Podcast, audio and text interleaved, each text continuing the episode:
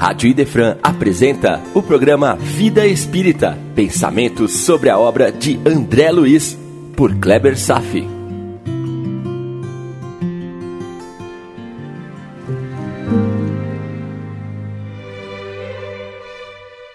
Nosso Lar, capítulo 41 Convocados à Luta, parte 2 O capítulo levanta a questão sobre as influenciações que permanentemente recebemos dos espíritos.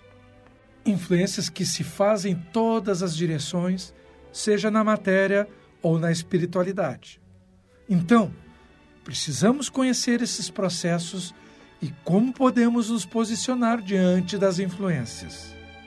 Já sabemos que os espíritos nos observam em tudo o que fazemos, que podem conhecer, dependendo do grau evolutivo, todos os nossos pensamentos mais ocultos e o que eles pensam de nós, sejam espíritos inferiores ou superiores. E a grande questão é se eles nos influenciam. Vimos que podem até nos dirigir. Vamos seguir nossos estudos do Livro dos Espíritos no seu capítulo 9, ok? Vamos lá. Questão 526. Tendo ação sobre a matéria, os espíritos podem provocar alguns efeitos a fim de se realizar algum acontecimento? Por exemplo, um homem deve morrer. Ele sobe uma escada e a escada se quebra e ele morre. Foram os espíritos que quebraram a escada para que o destino desse homem se cumprisse? Resposta: Os espíritos realmente agem sobre a matéria, mas para o cumprimento das leis da natureza e não para revogá-las. Ao fazer surgir em determinado lugar e no momento certo um acontecimento inesperado e que seja contrário a essas leis. No exemplo citado, a escada se quebrou porque estava gasta e não estava bastante forte para suportar o peso do homem. Se o destino desse homem fosse morrer dessa maneira, eles inspirariam a ideia de subir na escada que se quebraria com seu peso e sua morte se daria por um, entre aspas, acidente natural, sem necessidade de um milagre para isso. Os espíritos têm ação sobre a matéria quando há conveniência. Os espíritos superiores dominam a matéria e a própria matéria é obediente aos seus comandos. Na história de Herculano e Pompeia, na Itália, onde morreram 100 mil pessoas, a erupção do Vesúvio foi acionada pelos espíritos da natureza que compreendem essa ciência na sua profundidade, aproveitando uma descarga de pressão do interior do planeta gerado pelo calor de seu núcleo. Enquanto que em Herculano e Pompeia foram reunidos os que tinham que passar por aquela prova, para que se cumprisse a lei. Em tudo se encontra o comando de espíritos como se eles fossem instrumentos da lei, que se cumpre infalivelmente. Há muitos casos, como o da escada da resposta acima, em que os espíritos encarregados desses fatos agem indiretamente como sendo senhores do karma, espíritos encarregados de executar a corrigenda. Percebeu? Simplesmente não sabemos nada das coisas. Até nós espíritas que temos recursos para saber mais sobre a vida do que outros religiosos, ainda devemos estudar muito para compreender melhor o cumprimento dessas leis. Em certos casos, os espíritos agem diretamente, como no caso do vulcão, em outros, indiretamente, como no exemplo da escada. Por esses exemplos, podemos deduzir outras ocorrências desde a formação do planeta, dirigida diretamente pelas mentes dos arquitetos e engenheiros siderais, até as convulsões geológicas na Terra, desde as eras remotas, todas são acionadas por espíritos encarregados de tal execução, mas respeitando as leis naturais. Isso é novidade para você? Aguarde o que eu estou preparando para o capítulo 43. Aguarde. Siga em frente. Os espíritos evoluídos têm plena ação sobre a matéria, porque para isso foram treinados no mundo espiritual, em nível inconcebível de conhecimentos das ciências em nosso mundo terreno. e porque já despertaram um padrão moral muito elevado, carregado de amor e senso de responsabilidade. Podem os espíritos influenciar nos fenômenos físicos? Eu ouso dizer, muito mais do que podemos supor. Não temos a ideia do quanto uma mente crística pode exercer o controle sobre a matéria, sobre os elementos da natureza e sobre o espírito. Verdade seja dita, o espírito sopra onde ele quer. Ainda não temos a mínima noção de exercer tais influências, porque esse domínio ainda não nos pertence. Do contrário, talvez o mundo não existisse mais. Questão 527. Tomemos outro exemplo em que não existe a intervenção da matéria. Um homem deve morrer atingido por um raio. Refugia-se sobre uma árvore e ele morre pela ação do raio. Os espíritos podem provocar esse raio dirigindo até sobre ele? Resposta: Trata-se ainda da mesma coisa. O raio incidiu sobre aquela árvore nesse momento porque estava nas leis da natureza que assim acontecesse.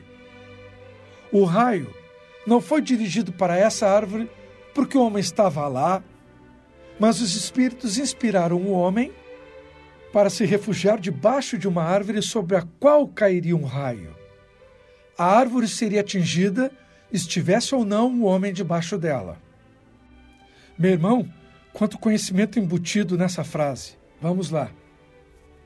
Se um raio tem de cair em uma árvore e alguém tem marcado no seu destino morrer por um raio, ele é encaminhado para debaixo dessa árvore pelos canais do pensamento, pelo estímulo dos espíritos, para que tal aconteça.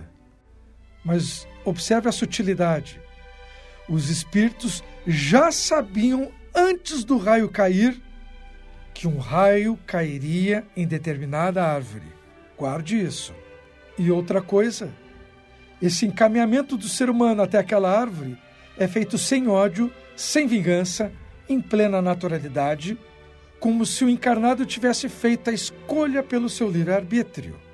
Como? Como se fosse livre-arbítrio. Mas não foi. Algumas situações ainda são determinísticas em nossa vida. Assim, são milhões de acontecimentos que se sucedem no mundo inteiro.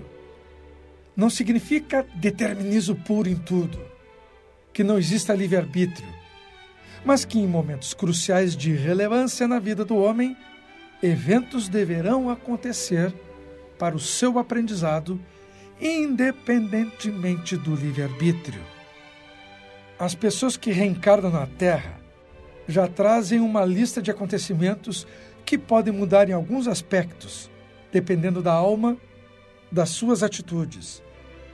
Ela tanto pode piorar sua situação nos caminhos do mundo, como melhorar pelo esforço evolutivo que faz dentro do aprendizado.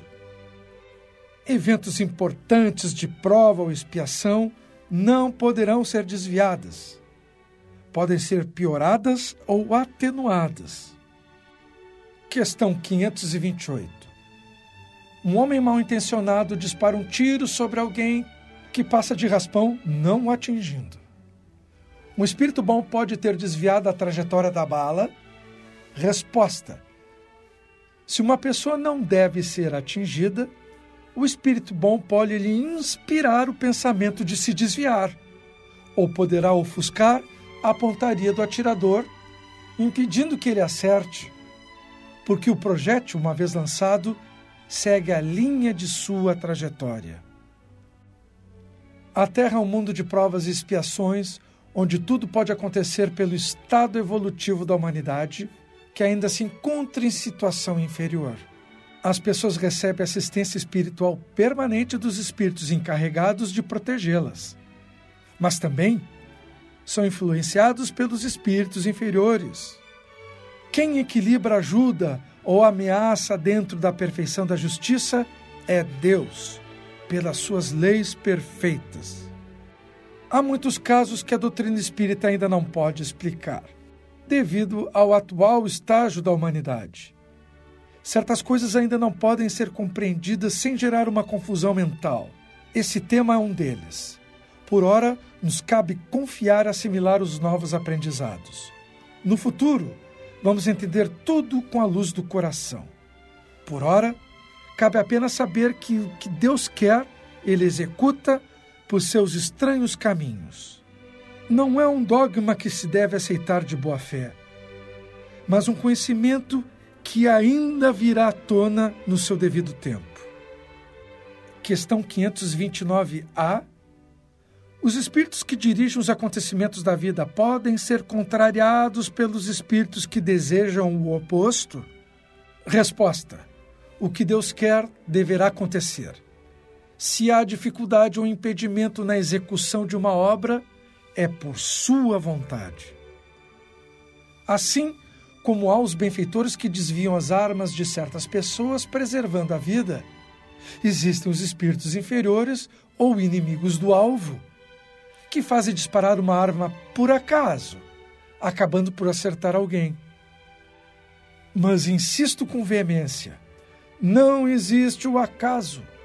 Tudo é permitido por Deus para nos conceder lições mais profundas. O balanço dos méritos é que são os misteriosos caminhos para nós. De outra forma, dizendo, uma bala perdida não é uma bala perdida. Os caminhos do mundo que Deus concebe para nós são meios, mas meios mutáveis. A verdadeira sabedoria está nas leis que nos assistem e nos dirigem. Elas estão disseminadas no mundo inteiro. É por isso que sempre se recomenda estudar construir a sabedoria para romper com a escuridão e compreender o jogo das forças entre o bem e o mal, e, quem sabe, um dia entender um pouco mais a mente de Deus. Questão 530. Espíritos levianos e brincalhões podem criar pequenos embaraços à realização de nossos projetos e transtornar as nossas previsões? São eles os autores do que comumente chamamos de pequenas misérias da vida humana? Resposta: Eles se sentem bem em causar aborrecimentos, e estes são provas para se exercitar a sua paciência. Mas eles se cansam quando veem que nada conseguem. No entanto, não seria justo nem correto responsabilizá-los por todos os infortúnios que vocês experimentam, dos quais vocês são os principais responsáveis. Se a sua baixela de louça se quebra, é antes de tudo resultado do descuido de quem a carregou sem o devido cuidado, e não por culpa dos espíritos. Questão 530A. Espíritos que provocam contratempos, discórdias, agem por antipatia pessoal ou atacam o primeiro que encontram, sem um motivo determinado, simplesmente por malícia? Resposta: tanto um quanto o outro. Às vezes são inimigos criados nesta encarnação ou em existências anteriores e que os perseguem. De outras vezes, não há motivo algum para essa perseguição. De qualquer forma, meu irmão, os espíritos levianos e brincalhões apenas se aproximam das criaturas que lhe favorecem essa aproximação. Essa é a chave. Os semelhantes se atraem. Um espírito mentiroso não pode influenciar um homem que não admite a mentira. Nem o espírito de um bêbado faz um homem beber sem que este queira alimentar esse vício. Tem de haver a sintonia entre os dois para que possam entrosar os sentimentos pela telepatia.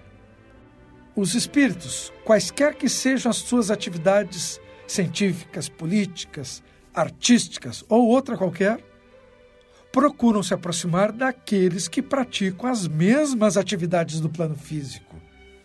E este é um princípio importante. Ao nosso redor encontra-se aquela nuvem de testemunhas muito parecidas conosco no que tange ao estágio moral. Quando há diferença do equilíbrio vibracional, é provável que se trate ou de inimigos do passado, ou processos de obsessão, ou, no caso de espíritos elevados, benfeitores em missão de auxílio. Aí sim, há diferenças vibratórias. Mas a regra é semelhante atrair o semelhante à sua volta. É como frequentar um ambiente de natureza diferente da nossa. Nos causa até de permanecer muito tempo nesse ambiente, enquanto achamos agradabilíssimo estar em volta daqueles que pensam como nós. Todos os infortúnios causados pelos espíritos ignorantes às pessoas são devidos ao fato delas alimentarem falsas ideias de se acharem boas, não reconhecendo que estejam praticando e alimentando paixões inferiores. Não percebem a faixa de existência em que se alimentam. Assim, não se atinam dos motivos para tantos incômodos, que na verdade são atraídos por ela mesma. A doutrina espírita apareceu no mundo trazendo a mensagem de esclarecimento para que se possa entender o momento em que se vive e o caminho que deverá ser percorrido. Os ideais de Jesus são revividos no Espiritismo com o objetivo de mostrar as maneiras pelos quais as pessoas podem se libertar de si mesmas. Mesmo assim, ainda seremos acompanhados por espíritos levianos e brincalhões. Eles continuarão tentando, mas quando sentirem que não há ressonância ou correspondência, nos abandonarão depressa. Porém, enquanto as encontrarem ressonância, poderemos pedir ajuda. Mas não é pedindo somente pela boca, mas é mais pela transformação interna dos costumes, da mudança de vida, que se faz nascer alguma coisa nova no coração. Muitas pessoas pedem ajuda e o tratamento nos centros espíritas na esperança de abolir os sofrimentos. O que elas não sabem ou não querem saber é o esforço para a sua própria transformação. Uma mente em desarmonia é uma mente sofredora, cheia de problemas e de infortúnios e de dores.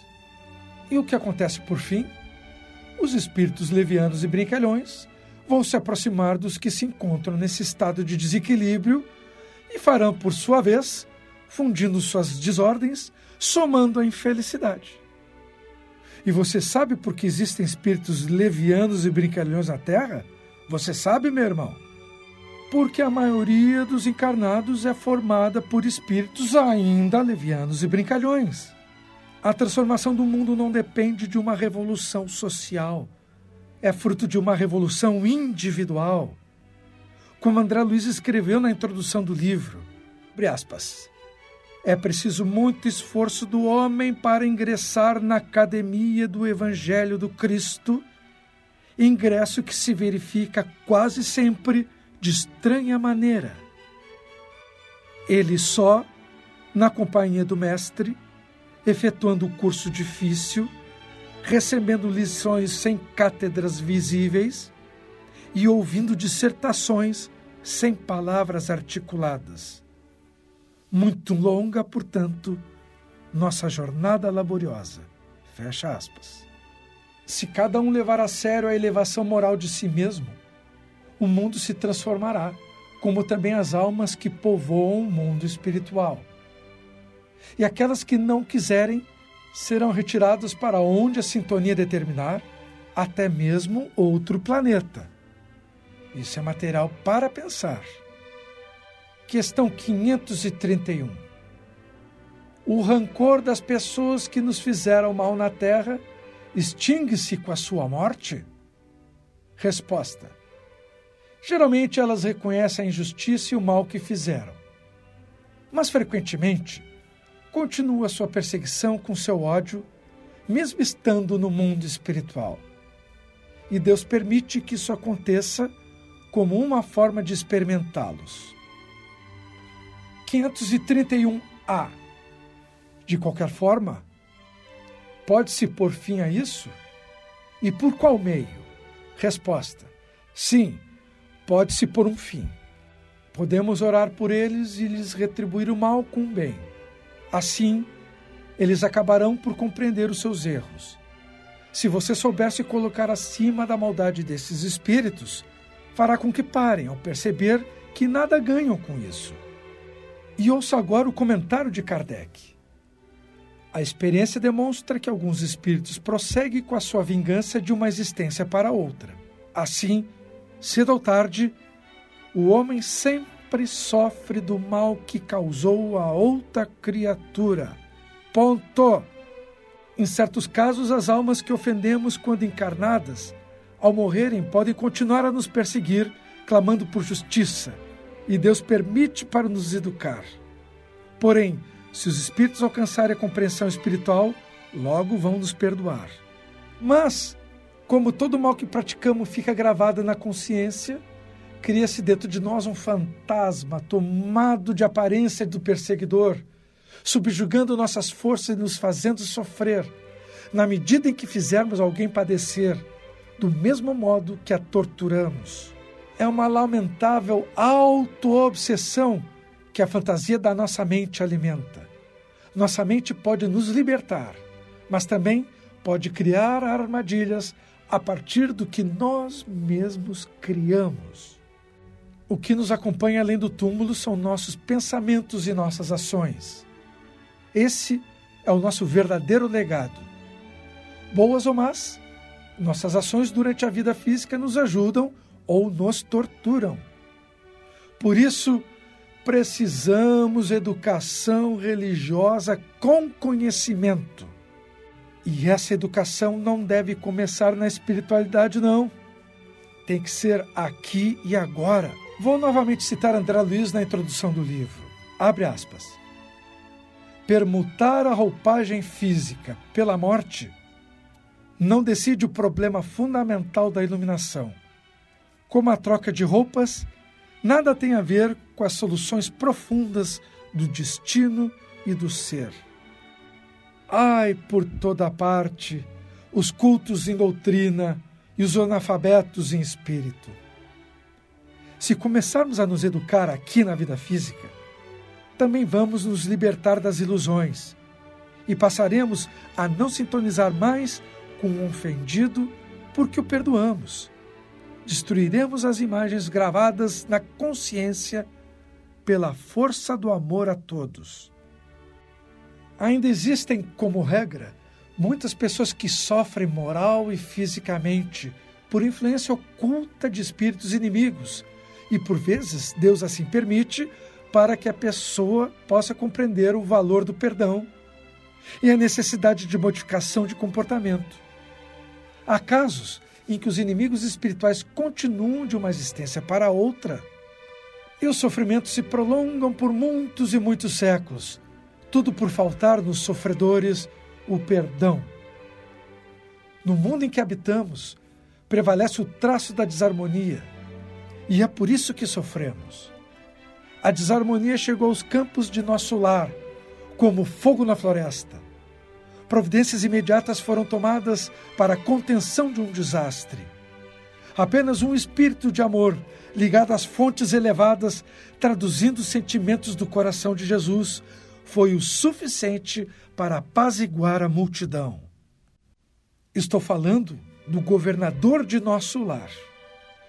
Estamos falando até agora sobre influenciações. Perceba como a angelitude pode influenciar uma comunidade inteira, apagando o fogo das emoções mais acerbas. É o bem triunfante sobre o mal, se manifestando por sua poderosa influência em todos os cidadãos de nosso lar. Veja quão grande é aquele que dirige uma comunidade inteira e que não foi eleito pelos jogos das eleições escusas, e sim pela meritocracia. Vamos continuar no próximo encontro, examinando mais aspectos das influências que os espíritos exercem sobre nós e como podemos nos sentir. Assim como as sombras exercem forte influência perturbadora, causando sofrimento moral na população de nosso lar. No final das contas, estamos falando mais do que influências espirituais estamos falando sobre o sofrimento que nos assola a partir da influenciação negativa dos espíritos inferiores ao nosso redor, por nossa permissão. Então vou concluir com as palavras de Miramês, talvez uma das mais belas palavras que já li. Abre aspas. Deus sabe que somente sofrendo é que aprenderemos a amar. E quando passamos a amar, Deus fica mais visível aos nossos sentimentos e passamos a filtrar seus pensamentos da naturalidade que a vida nos oferece, como prêmio aos nossos esforços no campo da melhora. O amor faz desaparecer o tempo e o espaço, nos tirando essa agonia de tempo, de marcação de passado e futuro, nos levando para viver somente no eterno, que é a felicidade. Quem conhecer a grandeza dos frutos do amor verdadeiro não sentirá outra coisa em relação a Deus e ao próximo. Reparou, meu irmão? Tudo começa pelo sofrimento. Bendito seja o sofrimento. Por hoje era isto. Desejo paz a todos e até breve. A Rádio Idefran apresentou o programa Vida Espírita, por Kleber Safi. Todas as terças e quintas, às nove da manhã. Programa Vida Espírita